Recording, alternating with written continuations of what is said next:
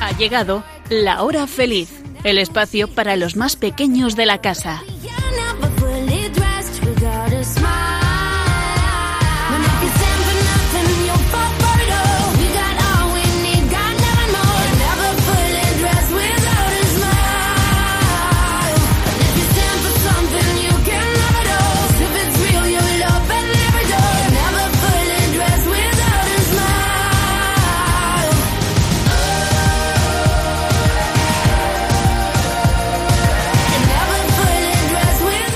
Hola amiguitos, muy buenas tardes, ¿qué tal estáis? Nosotras emocionadas de estar una vez más con vosotros en esta hora que seguro se nos va a pasar volando de lo bien que nos lo vamos a pasar. Están a mi lado mis cuatro maravillosas colaboradoras. Muy buenas tardes chicas. Selamat siang. Calispera. Mini Ref. Mucha Wama. Bueno, bueno, hay que ver cuántos idiomas sabéis. Es que como estamos en el mes misionero y hay misioneros pues por todo el mundo, saludamos en algunos de los idiomas donde seguro que están. ¡Qué detalle! ¡Qué bonito! Pues sí, amigos de la hora feliz, estamos en octubre, el mes misionero. Y este año es muy especial. Luego os contamos por qué. Pero primero vamos con una novedad para esta temporada en el programa. Este año va a haber cabezas que echen humo, porque nos gusta escuchar cómo las neuronas de vuestros cerebros se mueven y se retuercen para pensar. y os vamos a proponer en cada programa un reto. Vamos a contaros un acertijo al comienzo de cada programa y os daremos casi una hora, o sea que tenéis tiempo de sobra para dar con la solución. Así que al final del programa os diremos cuál es la solución de este acertijo y ya nos contaréis si lo habéis acertado o no. ¿Preparados entonces? Bueno, pues allá va vuestro primer acertijo de la temporada.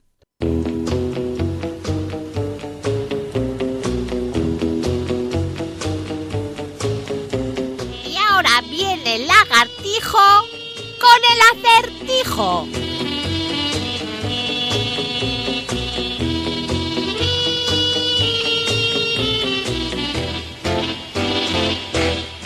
Juan tiene una caja de música. En ella entran muchas cosas, pero otras no. Entra una silla, pero no entra una butaca. Pueden meter música, pero no entra ninguna canción. Sería capaz de meter el sol, pero nunca la luna. Entra una farola, entra un reloj, pero no un cuaderno o un pequeño anillo. ¿Puedes ayudar a Juan a descubrir qué leyes regulan lo que entra y lo que no en su caja? Mmm, interesante. ¿Qué leyes regulan lo que entra y lo que no en esta caja de música? Pues a estrujarse el cerebro para dar con la solución y nos podéis escribir al email lahorafeliz2 arroba radiomaria.es para decirnos si sabéis la solución y cuál es, claro. Pero si no lo habéis captado todavía, Sonia, repítenos de nuevo el acertijo de hoy. Juan tiene una caja de música. En ella entran muchas cosas, pero otras no. Entra una silla, pero no entra una butaca. Puede meter música, pero no entra ninguna canción sería capaz de meter el sol, pero nunca la luna. Entra una farola, entra un reloj, pero no un cuaderno o un pequeño anillo. ¿Puedes ayudar a Juan a descubrir qué leyes regulan lo que entra y lo que no en su caja? ¿Lo habéis entendido bien, amiguitos? Pues a estrujar esas neuronas. Y mientras trabajan, vamos con el sumario.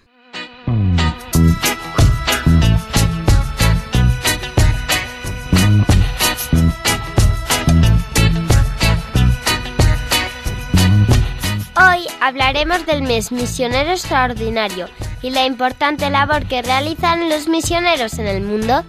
Después hablaremos de zarzuela. Para ello, entrevistaremos a una persona que sabe mucho, mucho de todo esto. En Chiquistorias, hoy tenemos un cuento especial que se titula No hay otro plan. Y terminaremos el programa con los chistes y adivinanzas.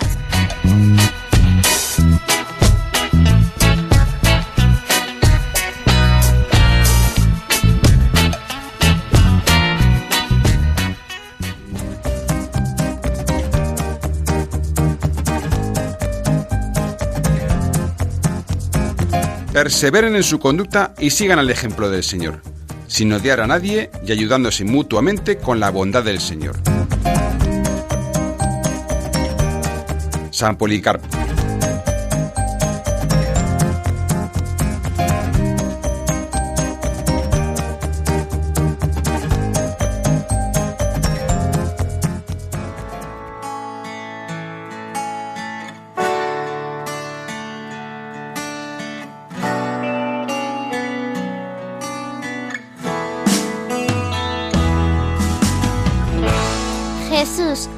¿Cuántos misioneros te siguen? ¿Cuántos quieren hacer el bien a tu estilo? ¿Podré ser yo una de esas personas tan especiales? A veces me despisto y voy por otros caminos. Pero sabes que me encantaría ser como tú. Aprender de ti, ir por donde tú nos indicas. Aunque sea débil, tú me darás fuerzas. Aunque sea difícil, tú me ayudarás a mejorar. Gracias, Jesús.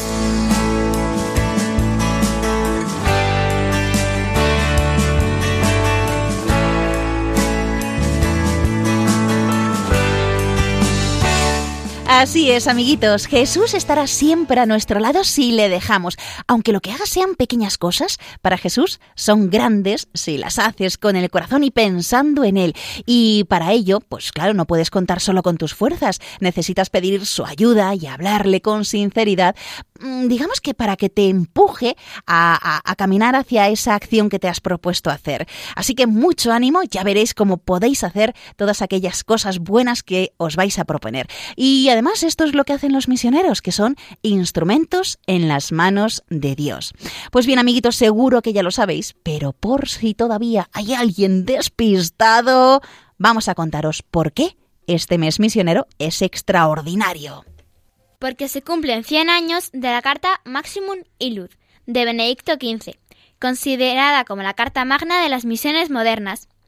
Con ella, después de la Primera Guerra Mundial, el Papa dio un impulso a las misiones. Defendió la separación de las misiones del colonialismo, porque hasta el momento los misioneros eran vistos como agentes extranjeros de los países de origen. Y además reivindicó el protagonismo de las iglesias locales y de las vocaciones nativas. Se celebra un mes misionero extraordinario para renovar la conciencia de que todos los bautizados, por el hecho de serlo, son misioneros. La misión está en el ADN del cristiano. El Papa Francisco quiere que cada iglesia local, parroquia, congregación, movimiento en todo el mundo lo celebre con creatividad. El momento más especial del mes será el Domun, que es el 20 de octubre. Ese día se hace una colecta especial y todo el dinero que se recoja se repartirá entre los territorios de misión. Estas ayudas son muy importantes para los misioneros y para las personas a las que ellos intentan ayudar. Hay 1.111 territorios de misión. Representan un tercio de las diócesis del mundo. Casi la mitad de la población mundial vive en los territorios de misión. En las misiones se celebra uno de cada tres bautismos del mundo. Más de la mitad de las escuelas de la Iglesia Católica están en las misiones. Y gracias a los misioneros hay más personas que creen en el Señor y han aumentado las vocaciones. Además, en 1989, fijaros, de cada 100 católicos, 9 eran africanos. Y en la actualidad esta cifra se ha duplicado. De cada 100 católicos, 18 son africanos. Todos, todos los cristianos amiguitos estamos llamados por el bautismo a ir al encuentro de los demás, a anunciar el Evangelio. Muchos son enviados a anunciarlo fuera de su país de origen, en lo que se conoce como misión adyentes. Responden a esa llamada de Jesús que decía, id por todo el mundo y proclamad la buena nueva a toda la creación. Bueno, pues son un modelo para todos los cristianos en este mes misionero extraordinario. Y hay misioneros de todas las nacionalidades que entregan su vida en las misiones. España, nuestro país, es una gran cuna misionera. Su historia, digamos que está llena de grandes figuras misioneras. En la actualidad hay cerca de 11.000 misioneros españoles en el mundo. Fijaos, ¿eh? 11.000 misioneros españoles, según los datos eh, registrados en, en, la base de datos de las obras misionales pontificias. Y los misioneros españoles están en 134 países. ¿Sabéis cuál es el país donde hay más misioneros? Españoles. Es Perú con 745. Bueno, y ahora vamos a leer unos mensajes de algunas personas que hablan de la misión. Gloria dice, por el bautismo somos misioneros. Eso significa dejarlo todo, seguir a Cristo y llevarle a todos los lugares. Sergio dice, en la Iglesia todos somos enviados al mundo a llevar la buena nueva. Y el momento es ahora. Elena dice, no podemos guardarnos lo que hemos recibido. Un cristiano que no da Cristo da muy poco. Y Pablo dice, bautizado y enviado, que es el lema de este mes, es una bonita forma de describir la esencia de un misionero. La misión comienza ahí. Y después de todo esto, seguro que tienes ganas de ser misionero y anunciar que Cristo nos ama a todos y que está a nuestro lado siempre, no lo olvidéis. Y ahora vamos a escuchar una canción que se ha compuesto expresamente para este mes misionero extraordinario. Amiguitos, es un rap. Está compuesto por Grillex y Non From This World. Ellos han puesto letra a la canción que se llama Cadena de Bondades. Seguro que os gustará.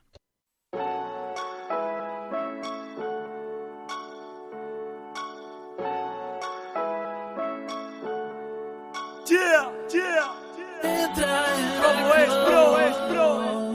En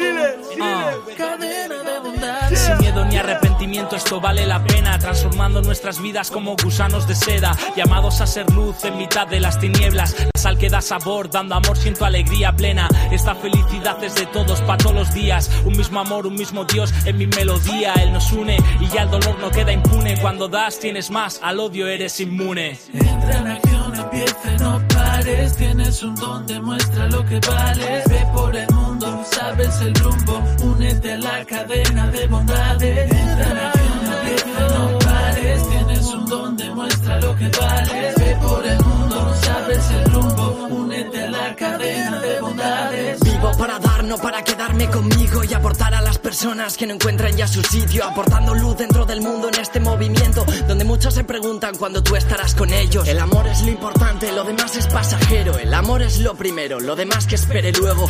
Ama y no dejes de darte que muchos te esperan, que la vida es una y todo es mucho mejor si cooperas. Entra en acción, empieza, no pares. Tienes un don, demuestra lo que vales. Ve por el mundo, sabes el rumbo. Únete a la cadena de bondades. Entra no pares.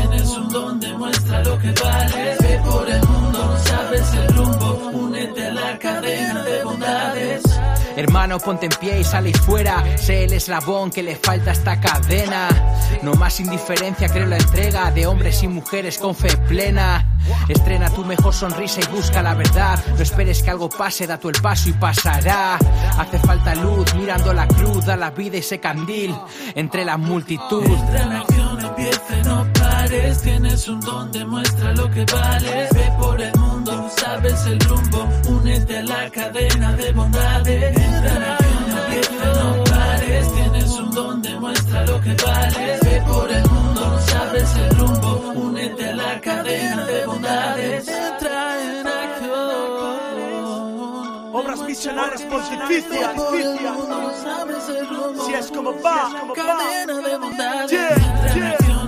Empieza, no pares. Tienes un don, demuestra lo que vales. Ve por el mundo, sabes el rumbo. Únete a la cadena de bondades. Entra en acción, empieza, no pares. Tienes un don, demuestra lo que vales. Ve por el mundo, sabes el rumbo. Únete a la cadena de bondades. Estás escuchando La Hora Feliz en Radio María. Dando la nota.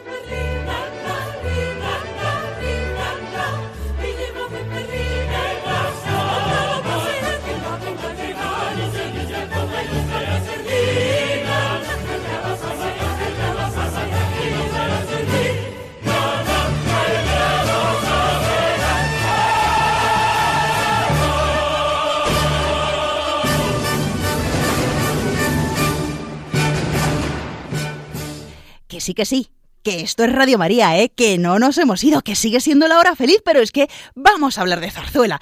Y es que esta música es muy típica de la zarzuela. ¿Por qué vamos a hablar hoy de zarzuela? Porque tal día como hoy, pero en 1856, se inauguraba el Teatro de la Zarzuela que está en Madrid. Y que curiosamente era el día del cumpleaños de la reina Isabel II, pero nos va a contar más detalles nuestra compañera Elena. Adelante. Bueno, el primer teatro, el primer lugar donde se empezaron a representar zarzuelas fue el pabellón de caza de Felipe IV, que se llamaba así por la cantidad de zarzas que le rodeaban. Luego se inauguró el Teatro de la Zarzuela el 10 de octubre, tal día como hoy, de 1856. Es el primer y único recinto creado en todo el mundo para homenajear a la zarzuela. En 2006 cumplió 150 años de vida artística. Estupendo. Bueno, pues después de esta introducción vamos a ahondar en esto de la zarzuela. Y para ello está hoy con nosotros Germán García Tomás, que es un experto en esta materia. Muy buenas tardes, Germán, y bienvenido. Muy buenas tardes, Yolanda. ¿Qué tal? Muy bien, bueno, pues aquí estamos eh, expectantes a todo lo que nos vayas a contar. ¿Estás preparado para responder a las preguntas de nuestras intrépidas reporteras?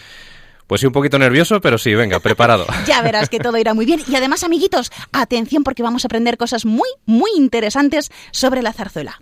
Bueno, Germán, lo primero, ¿qué es la zarzuela? ¿Es un musical pues como Mamma Mía o algo así? Pues mira, sí y no. O sea, me explico, vamos a ver. Eh, la zarzuela es un género musical muy nuestro, muy español, nació en España, de hecho, ya Elena en parte lo ha, lo ha esbozado un poco por encima. Es un género que nació en el siglo XVII, en esta época histórica en la que, pues, eh, efectivamente había un pabellón de caza. Allí, pues, cazaba el infante Fernando, que era hermano de Felipe IV de, de Austria, y como estaba rodeado de zarzas, pues de ahí vino el término zarzuela. Todo el mundo tenía la costumbre de, de ir a ese lugar para ver representaciones dramáticas de, eh, de la época eran partes habladas y cantadas, porque esa es la principal denominación de zarzuela. O sea, es un género musical que es cantado, pero es hablado. En eso se diferencia de la ópera, ¿sabes? O sea, es, es la principal diferencia. Y está cantado en español, claro. O sea, está cantado en nuestra, en nuestra lengua.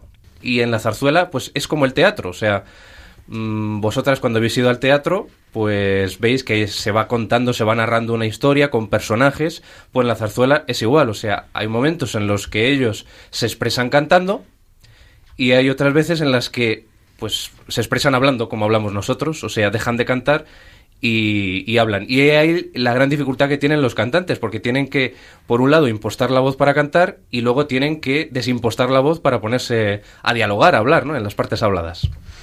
¿Cuál fue la primera zarzuela que se hizo? Pues mira, nos eh, remontamos precisamente al siglo XVII y, decir a todos nuestros oyentes que la zarzuela no es un género que nació contra lo que mucha gente supone en el siglo XX, por ejemplo, o en el XIX, ¿no?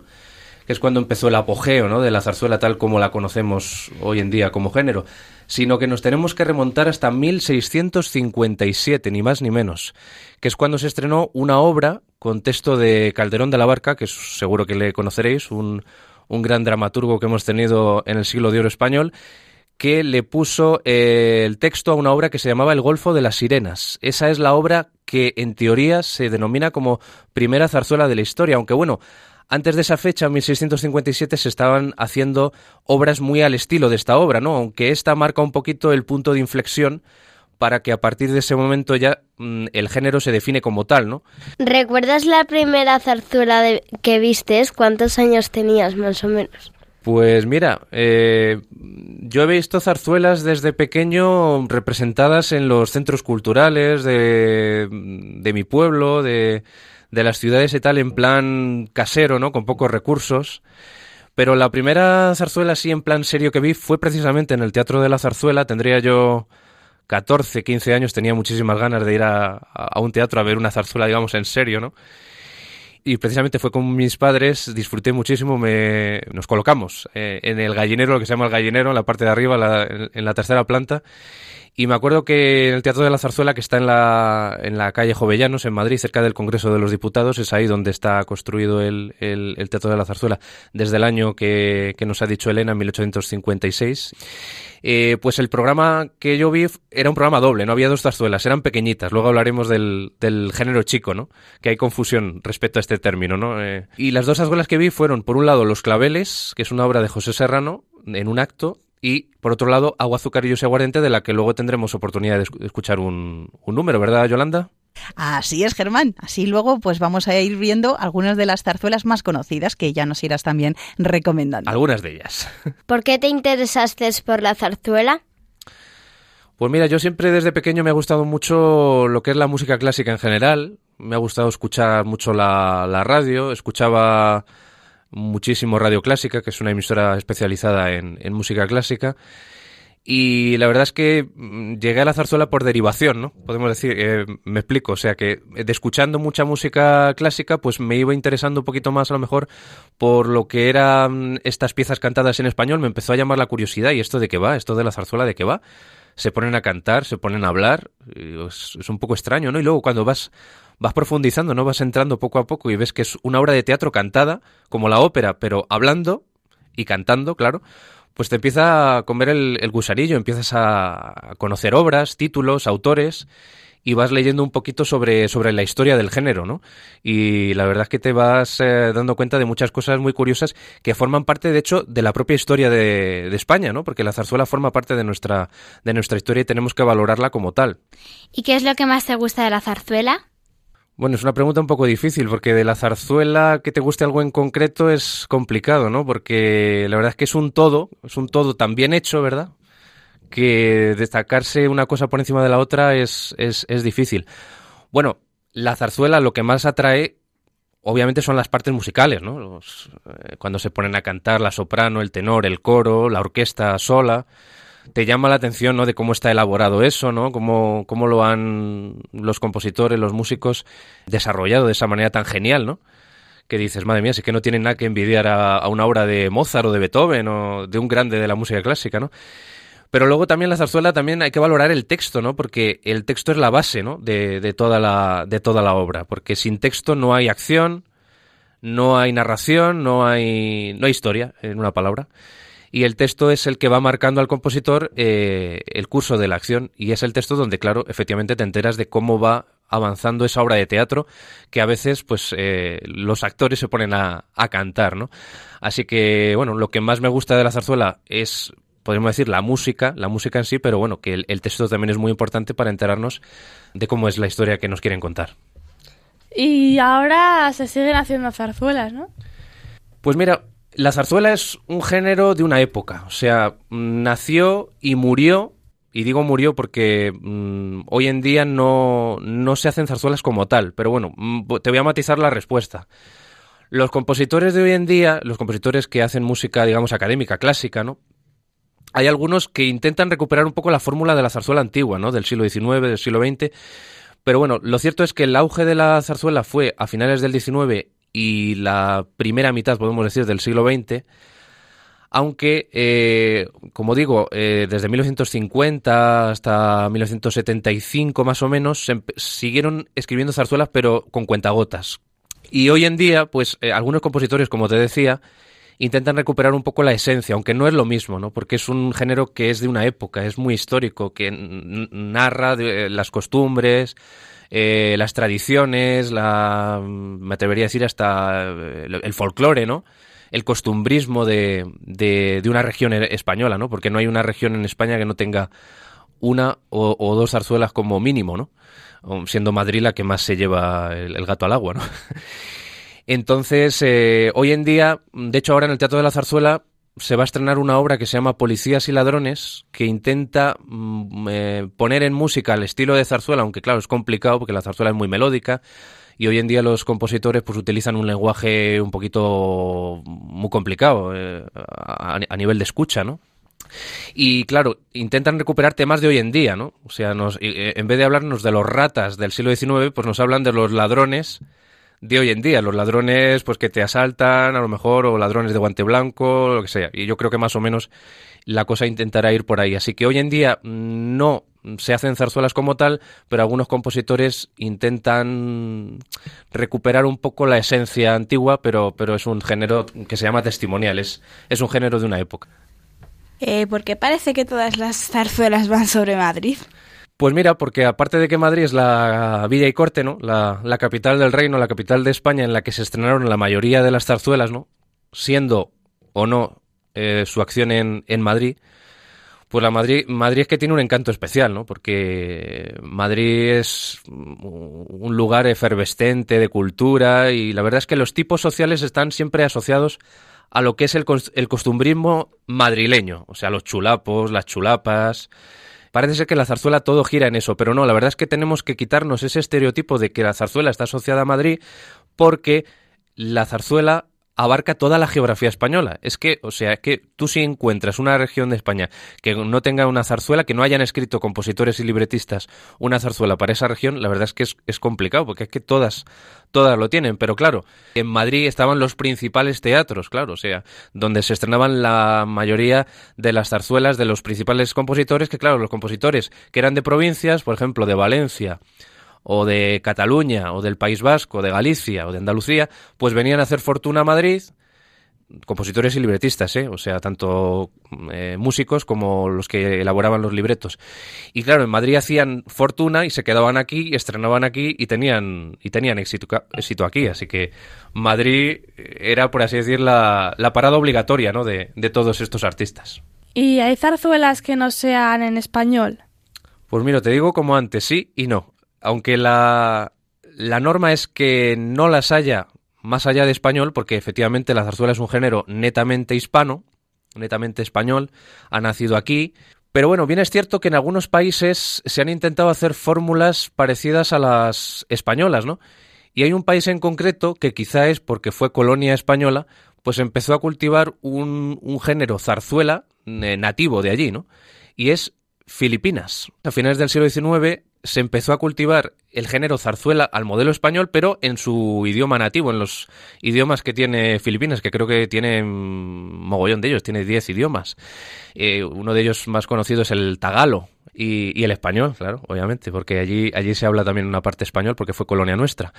Y se hizo una fórmula que se llama zarzuela, así, con, con S, aunque no es muy conocida, ¿no? O sea, hay que, hay que investigar un poquito ahí a ver qué hicieron los filipinos a finales del siglo XIX, basándose en el modelo español nuestro. Y bueno, también se hizo en Cuba. Cuba tuvo mucha recepción del modelo de la zarzuela española, y en Cuba se estrenaron muchísimas zarzuelas importantes de, de, autores como Ernesto Lecuona, Gonzalo Roch, son los dos autores más destacados. Y bueno, pues mmm, podemos decir que Latinoamérica ha sido un, una tierra que le ha gustado mucho el, el género zarzuela. Antes has hablado del género chico. ¿A qué se refiere? Pues género chico, os decía antes que mm, es una expresión que tiene, eh, tiene confusión la gente, ¿no? Respecto a este término. Piensan que género chico, como digo, es toda la zarzuela. El género chico, hablando de zarzuela en general. O hablan de género chico como que es un género eh, menor, porque como es chico, como es pequeño, pues es un género menor. Pero no. El origen real del término género chico significa que ese tipo de zarzuelas que eran definidas como género chico eran zarzuelas de pequeño formato. O sea, ese término hace referencia a la duración. O sea, son obras que duran una hora, una escasa hora de duración. Suelen ser de carácter costumbrista, popular, hablan del pueblo, eh, tienen un lenguaje llano, eh, un lenguaje no enrevesado, ¿no? un lenguaje del pueblo y para el pueblo tenemos por un lado, como digo, género chico y por otro lado género grande. El género grande son zarzuelas en dos o tres actos, o sea, tienen una acción, para que lo entendáis, más larga. Es, eh, pasan más cosas, ¿no? O sea, si en el género chico la historia de amor es corta, pues en el género grande, ya que hay dos o tres actos, como en las óperas o como en las obras de teatro normales habladas, pues pasan más cosas, hay más música, claro, hablan más los actores, los intérpretes, y hay, el conflicto es mayor, ¿no? Se crea un conflicto, una historia como más desarrollada, ¿no? Más, eh, más evolucionada, no tan comprimida como en el género chico. Pero ¿qué pasa con el género chico? Que la mayoría de las obras pertenecientes al género chico se han hecho muchísimo más populares y de hecho hay algunas del género chico que tienen más valor artístico, más calidad, podemos decir, que las de género grande. Entonces, claro, eh, se tiende a pensar que género chico es todo, pero debemos mm, remarcar eso, que género chico no quiere decir de que sea un género menor, la zarzuela, sino que hace referencia al formato, a la duración, que dura solo una hora, hay muchos personajes y es de carácter eh, popular y costumbrista. ¿Y cuál es tu zarzuela favorita? Hombre, para un apasionado, un amante de la zarzuela, eh, quedarse con una zarzuela sola es, es, complicado, ¿no? Porque todas tienen algo que, que te puede gustar, que te puede atraer, ¿no? La verdad es que las zarzuelas de género chico, como os decía, eh, son muy populares, ¿no? Eh, la Gran Vía, la Verona de la Paloma, la Revoltosa. Eh, y la verdad es que la música es eh, muy. Eh, me atrevería a decir chispeante, ¿no? Es, es, es como una música como. que se retiene muy fácilmente en la memoria, ¿no? muy pegadiza, ¿no? Y luego también me gustan las zarzuelas de género grande porque tienen una historia más desarrollada y la música como que suele ser como más operística, ¿no? Como que los compositores quieren igualarse un poco a, los autores de ópera, ¿no? Porque en España siempre hemos tenido el complejo de que no hemos tenido ópera. Porque claro, se dice, la zarzuela es la ópera española. Pues sí, es que si no hemos tenido ópera, pues nuestra ópera, nuestro género lírico, nuestro teatro lírico es la zarzuela. A pesar de que algunos compositores intentaron en el siglo XIX, finales del XIX y comienzos del XX, pues eh, hacer óperas, como por ejemplo Bretón con la Dolores, o Ruperto Chapí con Margarita la Tornera, que son óperas, o sea, aquí no can solo cantan, no hablan, están todo el rato cantando, con la orquesta y los cantantes. Intentan, pues, recuperar un poco, podemos decir, lo que es la ópera eh, nacional, ¿no? Pero bueno, el público no quería eso, lo que quería era zarzuela, porque el público era popular y no quería grandes eh, obras complicadas de una escucha eh, ardua, como muy, muy difícil, ¿no? Y la verdad es que, bueno, pues eh, obras de género grande pues me gustan bastante. Me gusta La Bruja de Chapí, Los Gavilanes, eh, en fin, bueno, es que podría decir de todo. es que hay tantas, por, como elegir de Sorozábal, por ejemplo, me gusta mucho eh, Katiuska, me gusta La Taberna del Puerto, Luisa Fernanda, de Moreno Torroba también, eh, Doña Francisquita, de Amadeo Vives. Todas estas obras son obras grandes, ¿no? Tienen un argumento más elaborado, más, más, más desarrollado. ¿Cuál ha sido la última zarzuela que has visto? La verdad es que este verano he visto bastante zarzuela, ¿no? Porque he visto varios títulos en, en el centro, en, precisamente en la carrera de San Jerónimo, eh, en el Teatro Reina Victoria, que ha estado montando cuatro zarzuelas de género chico, precisamente, y he estado viendo, pues, La Verona de la Paloma, La Revoltosa, El Bateo y Agua, Azúcar y Aguardiente. Y en el Teatro de la Zarzuela, que por así decir, el, el coliseo en el que se ven zarzuelas, digamos, de una forma más seria, más elaborada, ¿no? Eh, con todos los medios, ¿no? con toda la iluminación, gran vestuario, una gran orquesta, grandes cantantes. En el Teatro de la Zarzuela, como digo, pues la última que vi fue Doña Francisquita. Aunque bueno, no era la versión original de la obra, porque hoy ahora los directores de escena, los que montan la escena, les gusta hacer cosas un poco raras.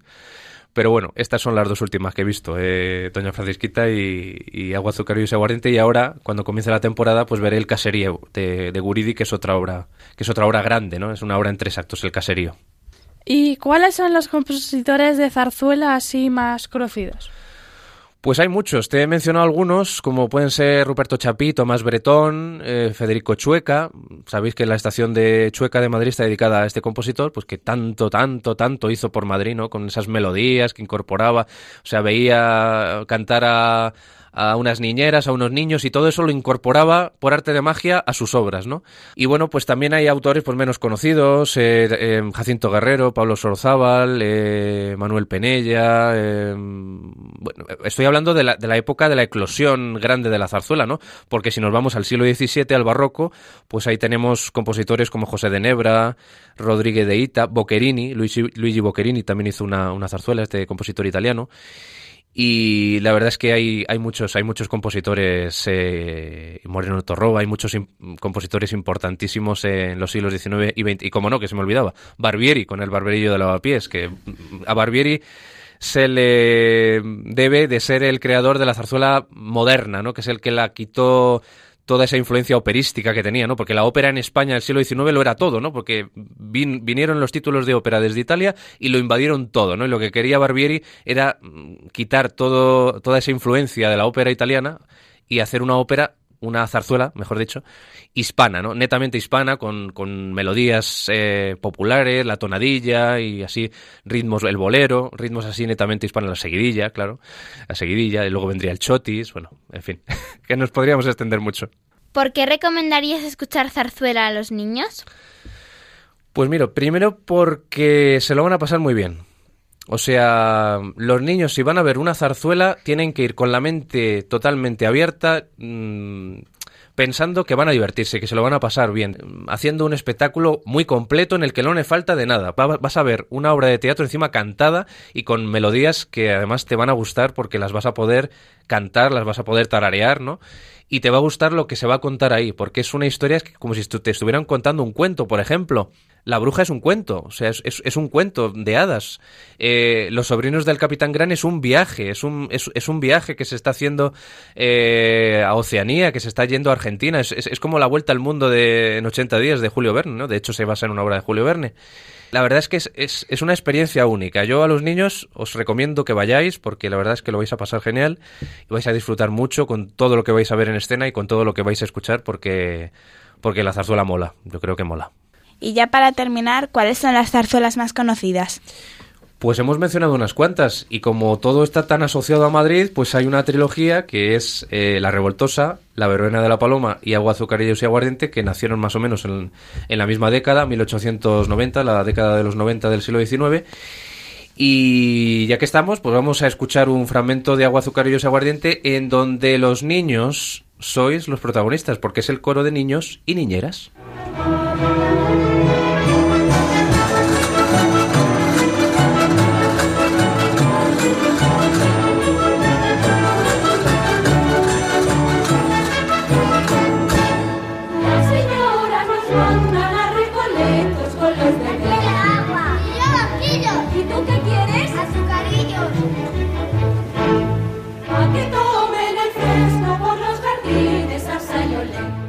Pues eso, para que tomen el fresco por los jardines Arsa y Olé, ¿no? Lo que decían las niñeras que estaban al cuidado de los niños, mientras los padres pues están por ahí paseando por el paseo de Recoletos y este es un número pues en el que, como digo, los niños pues tenéis ahí mucha importancia porque Chueca, Federico Chueca, lo hizo basándose en esos paseos, ¿no? Que, que, que hacía por Recoletos y veía a los niños con las niñeras, eh, por correteando por aquí, por allá, pidiendo agua, azucarillos, aguardiente no, claro. pues vamos con otra obra de género chico también que es muy divertida, que es otro paseo por Madrid, por lo más emblemático de Madrid, que es la Gran Vía, también de Chueca, precisamente, ¿no? Así que a Chueca, si no le dedican una estación de metro, es lo mínimo que le podían haber dedicado, ¿no?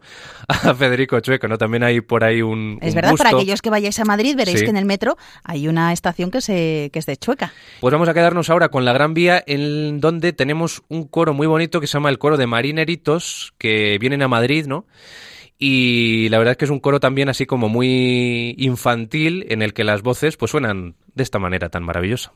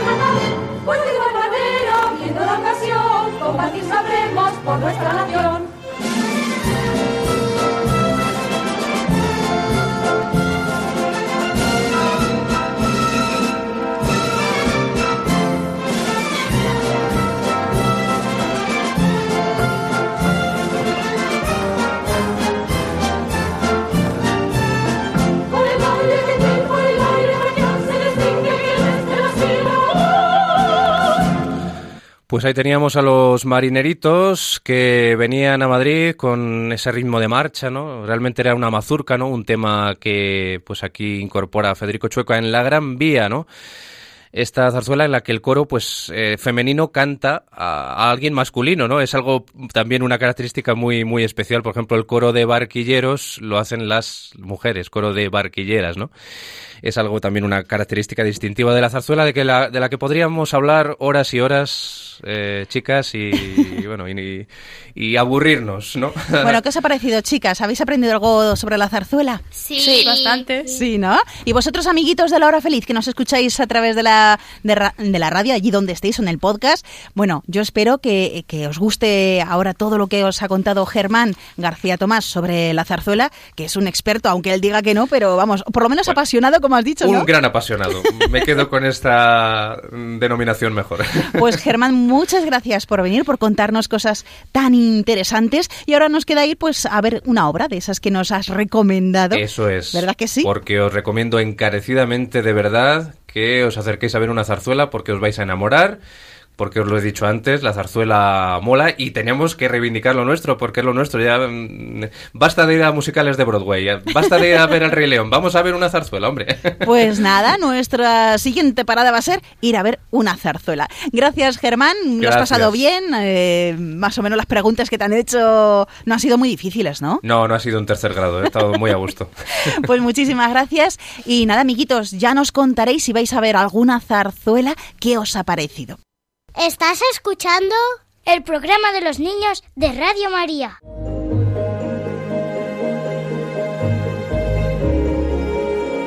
Chiqui Historias.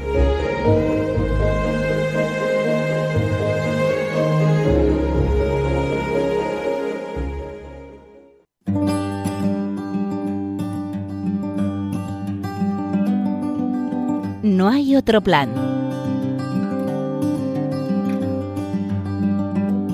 Ese día el paraíso estaba de fiesta. Por fin, tras más de 33 largos años, el Hijo del Buen Dios iba a regresar para siempre con ellos. Allá abajo en la tierra, Jesucristo daba sus últimas instrucciones a los apóstoles y se despedía de ellos. Mientras tanto, en el cielo reinaba una gran conmoción. Todos los angelitos se habían reunido en la puerta del paraíso para dar la bienvenida a aquel niñito que había bajado a la tierra hacía 33 años y que ahora regresaba hecho un hombre. Todos se arremolinaban alrededor de Jesucristo para abrazarlo y preguntarle cómo le había ido. De pronto, una vocecita que provenía de la muchedumbre se hizo ir por encima de las demás. Maestro, tengo una observación que hacerte. Era un pequeño angelito quien había hablado. Todos se quedaron en silencio ante el atrevimiento del angelito. Hacerle una observación al Hijo de Dios, ¿a quién se le ocurría? Me parece que todo lo que hiciste allá en la tierra fue muy bonito. Eso de enseñarles sobre el reino de los cielos, de enseñarles a amarse y amar a tu padre estuvo muy bien, y ese broche de oro de salvar a la humanidad resucitando después de morir en la cruz estuvo de 10. Pero creo que te olvidaste de algo. Jesús, un tanto sorprendido, pero siempre sonriente, preguntó. ¿De qué me olvidé, Angelito? Durante el tiempo que estuviste ahí abajo, muchos te escucharon y recibieron tu mensaje, pero ahora que tú te viniste, ¿no crees que pronto se van a olvidar? Además, no te lo tomes a mal, pero fue una parte muy pequeñita del mundo la que oyó tus enseñanzas. ¿Y el resto? Jesús, con gesto tranquilizador, contestó. Pero por eso no te preocupes. Preparé un plan muy bueno. ¿Viste los apóstoles de los que me despedí hace un rato? Pues bien, ellos se encargarán de transmitirle a todo el mundo lo que yo les he enseñado. Todos los angelitos aplaudieron la respuesta de Jesús, aliviados de que no se hubiese molestado por el atrevimiento del angelito. Pero el angelito insistió. Discúlpame que te contradiga, señor, pero puede que tu plan no resulte. ¿Qué tal si pasa el tiempo y se desaniman? Todo el plan se va al traste. Nuevamente Jesús tomó la palabra. No tienen por qué desanimarse. Estuvieron conmigo tres años compartiendo mi vida, escuchando mis enseñanzas y ayudándome en todo y lo hicieron muy bien. Tengo confianza en ellos. Por segunda vez, los angelitos prorrumpieron en vivas y aplausos. Algunos intentaron alejar al insistente angelito en medio de los aplausos, pero este no se dio por vencido y volvió a preguntar. No es que quiera ser negativo, señor, Puede que tu plan no resulte. No te olvides que ellos son humanos y tú ya sabes cómo son los humanos. Primero se entusiasman y te prometen fidelidad hasta la muerte, pero al poco tiempo te dan la espalda. Mira si no cuántas veces se lo hicieron a tu padre a lo largo de la historia.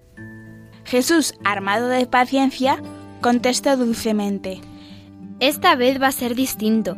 Yo personalmente les enseñé y yo personalmente los envié para que enseñen todo lo que aprendieron a todo el mundo. Ellos son buenos chicos, vas a ver que mi plan resulta.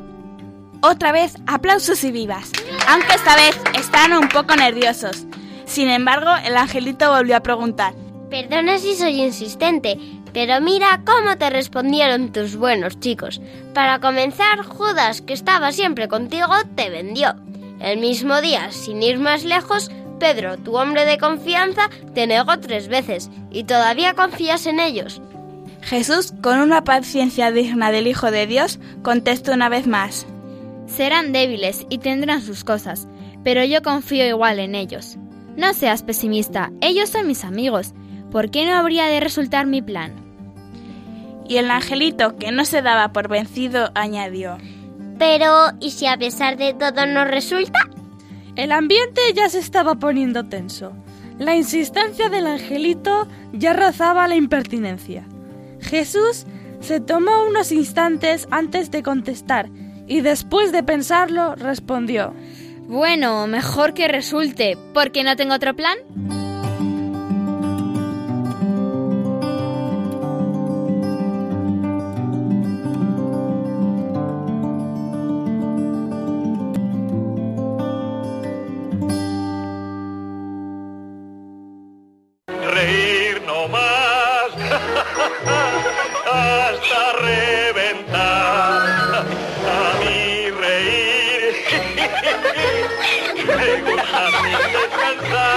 Chistenanzas. Humor me da el más y más reír. No tiene ninguna gracia. buen humor, más buen humor me da a mí. Como me gusta reír, más buen humor me da a mí. Pues bien, amiguitos, ya estamos en esta última parte del programa que tanto nos gustan los chistes y las adivinanzas. Y comenzamos como nos gusta con las adivinanzas. Elena, cuéntanos cuál es la que has preparado para hoy. Un arco arriba y tú abajo, un arco abajo y tú por encima.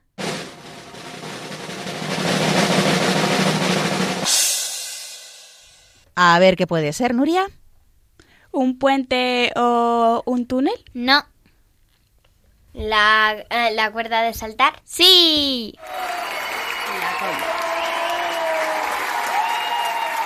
Estupendo, Sonia, vamos con tu adivinanza.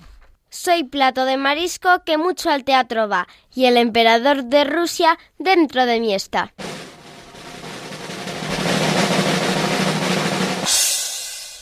¿Qué puede ser? A ver quién se atreve a decir algo.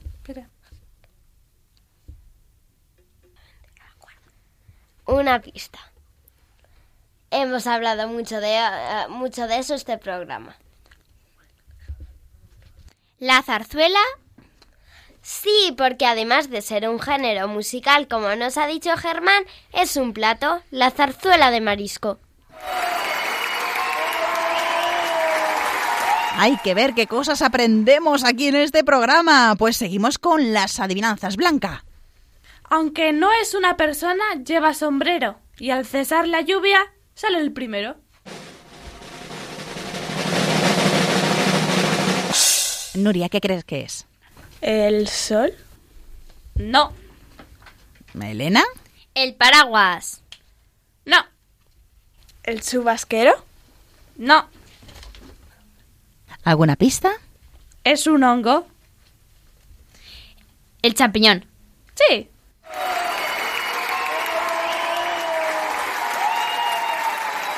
El champiñón, amiguitos. Bueno, y terminamos las adivinanzas con Nuria. Vamos con ella.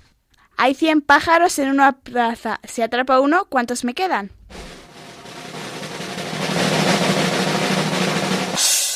A ver qué puede ser, chicas. Cero porque los demás han salido volando. Claro. No. Anda. Pues si tienes 100 y te llevas uno, te quedarán 99, ¿no? No. Ah, esto me lo sé. Es algo de un Has juego estado de muy cerca. Claro, se han ido todos menos el que ha cogido. Se ha quedado Sí. uno, el que ha cogido. Sí.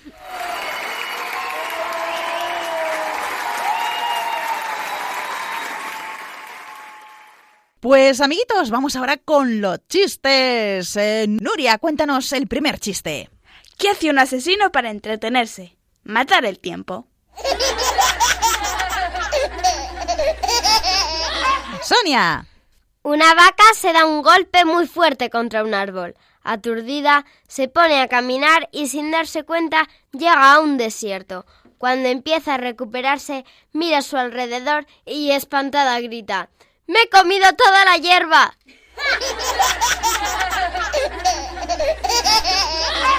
Elena, tu chiste. Una pequeña sardina está nadando con su madre. Ve un submarino y le pregunta, Mamá, ¿qué es eso? Y la madre sardina contesta, Son humanos en lata. Y terminamos los chistes con Blanca. Yo estoy a favor de la libertad de expresión. Y yo también. Tú te callas.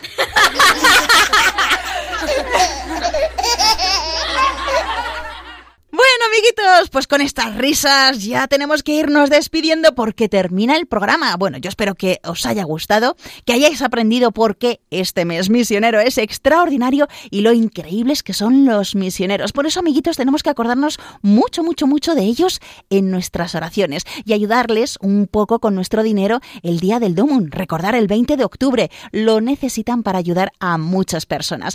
Bueno, ¿y qué me decís de la zarzuela, eh? Hoy hemos aprendido muchísimo de la mano de Germán García Tomás.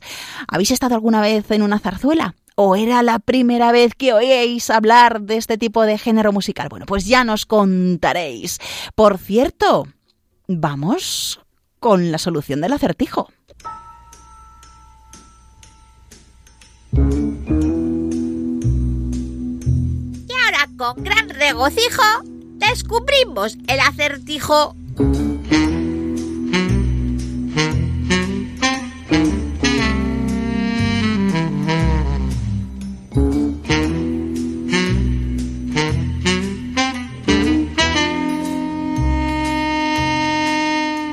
Sonia, repítenos el acertijo de hoy. Juan tiene una caja de música. En ella entran muchas cosas, pero otras no. Entra una silla, pero no entra una butaca. Puede meter música, pero no entra ninguna canción. Sería capaz de meter el sol, pero nunca la luna. Entra una farola, entra un reloj, pero no un cuaderno o un pequeño anillo. ¿Puedes ayudar a Juan a descubrir qué leyes regulan lo que entra y lo que no en su caja? Y ahora va la solución. Si os habéis fijado, silla, música, sol, farola y reloj tienen una cosa en común, que en la palabra hay una sílaba que es una nota musical. Silla tiene la nota si, música también, sol tiene la nota sol, farola tiene las, las notas fa y la y reloj tiene la nota re. Con lo cual la regla es las cosas que al menos una de sus sílabas es una nota musical. Felicidades a los que la habéis adivinado. Pues nada, amiguitos, os invitamos a que nos escribáis si habéis acertado este acertijo y también si nos queréis dibujar cómo es nuestro lagartijo. Bueno, ¿dónde nos podéis escribir? A, a Radio María. A ver, el email, Blanca, recuérdanos ese email al que nos pueden escribir nuestros amiguitos de la hora feliz. Tienen que escribir la hora feliz 2 arroba radiomaria.es. Y si nos quieren escribir eh, por la, en la dirección postal, por carta, ¿cuál es, Elena? Pues tenéis que poner en el sobre que es para Radio María La Hora Feliz 2 y la dirección postal es Paseo de los Lanceros 2, primera planta, 28024, Madrid. Esperamos con mucha ansia vuestras cartas o vuestros emails y también os recordamos que podéis enviarnos algún cuento que vosotros mismos hayáis escrito para que aquí en antena lo leamos. También acordaros que podéis escuchar este programa a través del podcast de Radio María e invitar a más amigos a escucharlo. Ya sabéis que tenéis que entrar en la página web www.radiomaria.es y buscar La Hora Feliz de Yolanda Gómez.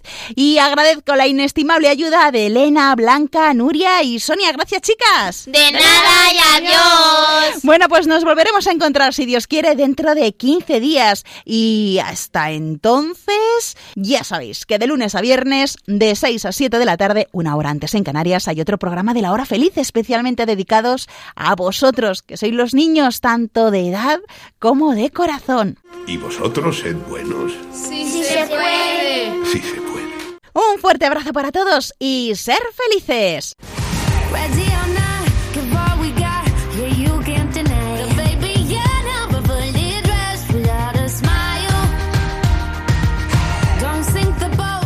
Así concluye La Hora Feliz, el espacio para los más pequeños de la casa.